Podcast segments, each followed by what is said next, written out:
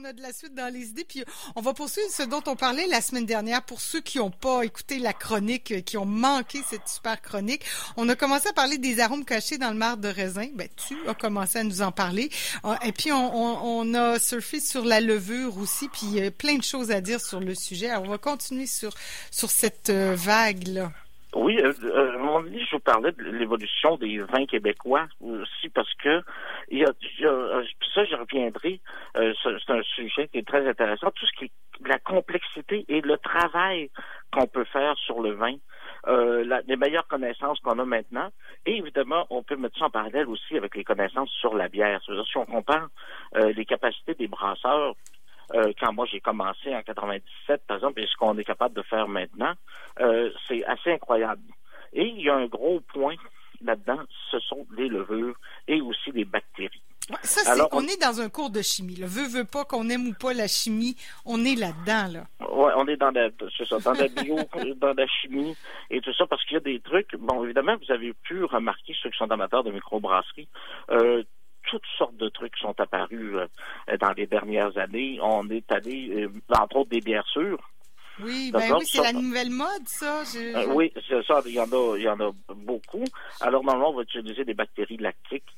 Donc, on va faire les bactéries lactiques qui transforment différents éléments du, présents dans le mou de la bière pour nous amener de l'acidité. Alors, on va avoir, euh, on va faire passer le, le, pH là, de, de, dépendant un peu de, mettons, de 4.3 à 3.2, 3.5, dépendant un peu de, ce qu'on souhaite. Et on va faire une bière assez acide. Et on va souvent ajouter des fruits à ces trucs-là. Alors, ce sont des nouveaux, nouvelles choses qui sont arrivées. évidemment, il y a aussi des Brettanomyces. Des quoi? Des Brettanomyces. Alors, lorsqu'on vous disait Brett, Brett, souvent les gens vont retrouver ça en Brett.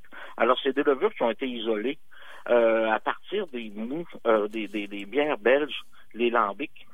Alors, dans, dans les lambics, ce sont, sont, des bières qui sont euh, de fermentation spontanée. Alors, au lieu d'essayer de, garder nos bières vraiment à l'abri de l'oxygène, on va faire tout le refroidissement du mou exposé à l'air. D'accord? Alors souvent, on va faire ça au grenier. Alors, on ne fait pas ça dans une cuve fermée, complètement aseptisée. On va faire ça vraiment dans une cuve, euh, une cuve assez large, euh, ouverte, et euh, dans des brasseries comme Cantillon, par exemple, en Belgique, il y a des petites trappes au plafond. Alors, des petites trappes pour faire entrer l'air. Alors, on, va contaminer la bière comme ça. Évidemment, les bières vont être différentes d'année en année.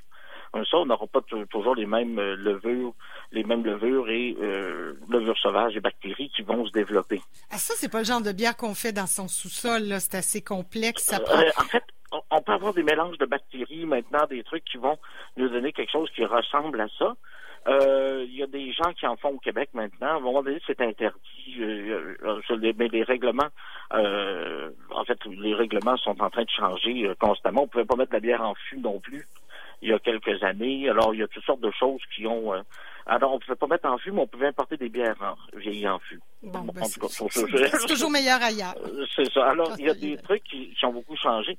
Lorsque j'ai commencé à brasser, on utilisait pratiquement uniquement des levures sèches. Donc, on réhydratait, euh, qu'on réhydratait pour ajouter à nos bières. Et on avait un choix de levure qui était euh, relativement petit. D'accord? Alors que maintenant, on a, je dirais, des centaines de levures disponibles. Euh, des levures liquides qu'on doit euh, souvent si on va faire des gros des gros brassins, alors euh, il faut les, cultiver. Alors les, mettre en présence d'oxygène souvent, puis juste brasser tout ça pour avoir un développement de levure. Et ensuite on va ajouter ces levures là à notre à notre bière. Et c'est ce qui va nous donner toutes les complexités les complexités supplémentaires. En plus d'avoir du grain le grain le houblon les fruits tout ça de la levure va vraiment changer le profil aromatique de la bière. Alors, avec la même bière, supposons que vous faites la même base, vous pourriez faire bon, quelques, disons, une bonne petite centaine de bières différentes. Ah mon Dieu, c'est euh, complexe. Donc là, j'essaie juste de, de, rapatrier les idées.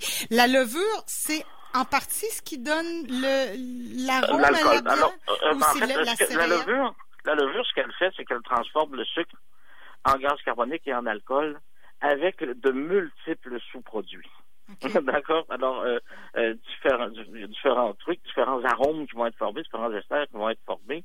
Et par exemple, bon, il y en a, je vous en parlais de la semaine passée, on va retrouver des fois des, saveurs épicées. Euh, si vous prenez des bières du, du Nibrou, parce que c'est quand même un, des trucs qui a été le plus évident, je sais que la majorité des gens y ont, goûté à ces bières-là, euh, vous allez avoir vraiment une signature belge. Oui. on va reconnaître euh, ce, côté belge-là.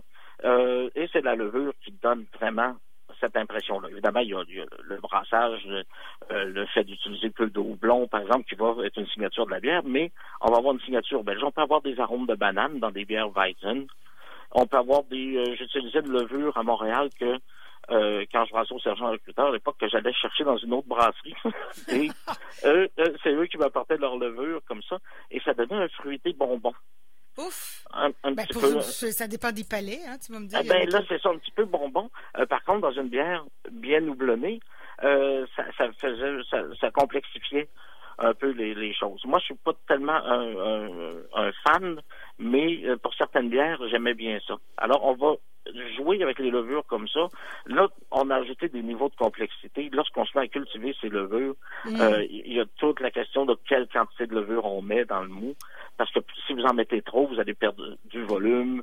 Euh, il va y avoir euh, parfois des, faux goûts qui vont se, se, former parce que les levures vont se euh, Puis, puis, nous, comme consommateurs de bière, euh, on se retrouve avec un mal de vente. Euh, ben, en fait, c'est Est-ce que ça peut avoir des conséquences? Oui, c'est ça, ça. peut provoquer ce que j'appelle la régularité rapide. D'accord, dit comme ça, c'est bien. L'image est là, on a une image. oui, c'est ça. Mais la levure, c'est euh, c'est plein de bonnes choses. Hein. C'est vraiment euh, c'est pour ça qu'on retrouve des levures des levures alimentaires.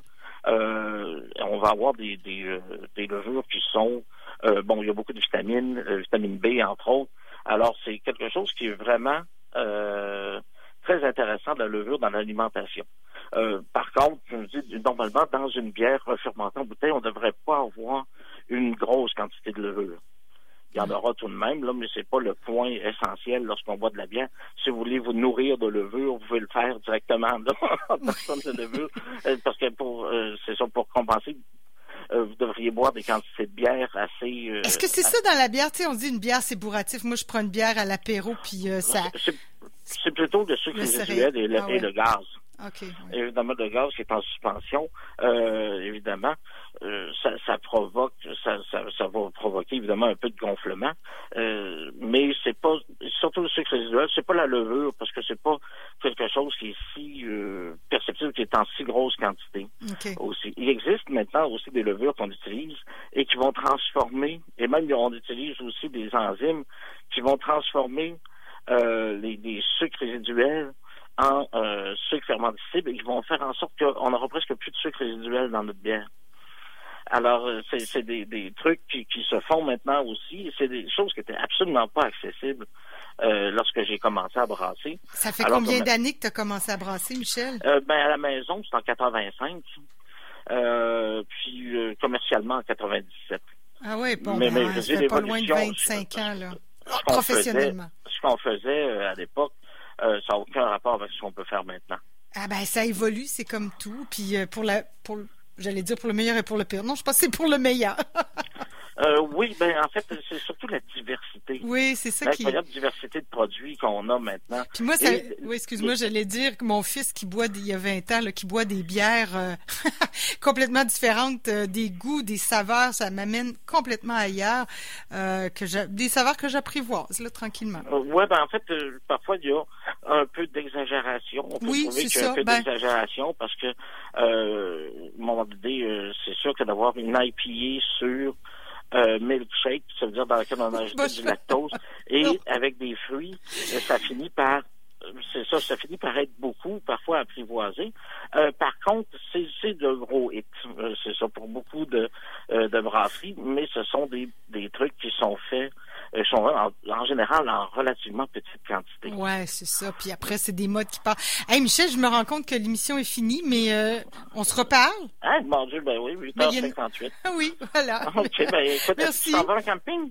Ben, dans, dans deux semaines. Une semaine OK, on se reparle la semaine prochaine. Oui, parfait. Ça, c'est parfait en camping, la bière, une bouteille de vin. Tu sais, des fois, on peut, mais une bière, on passe au travail. je vous expliquerai la semaine prochaine tout ce qu'il y a de complexité dans le vin. Oh oui, super. On aime ça quand tu nous nous expliques ça, Michel. Bonne semaine. Bye bye. à vendredi prochain.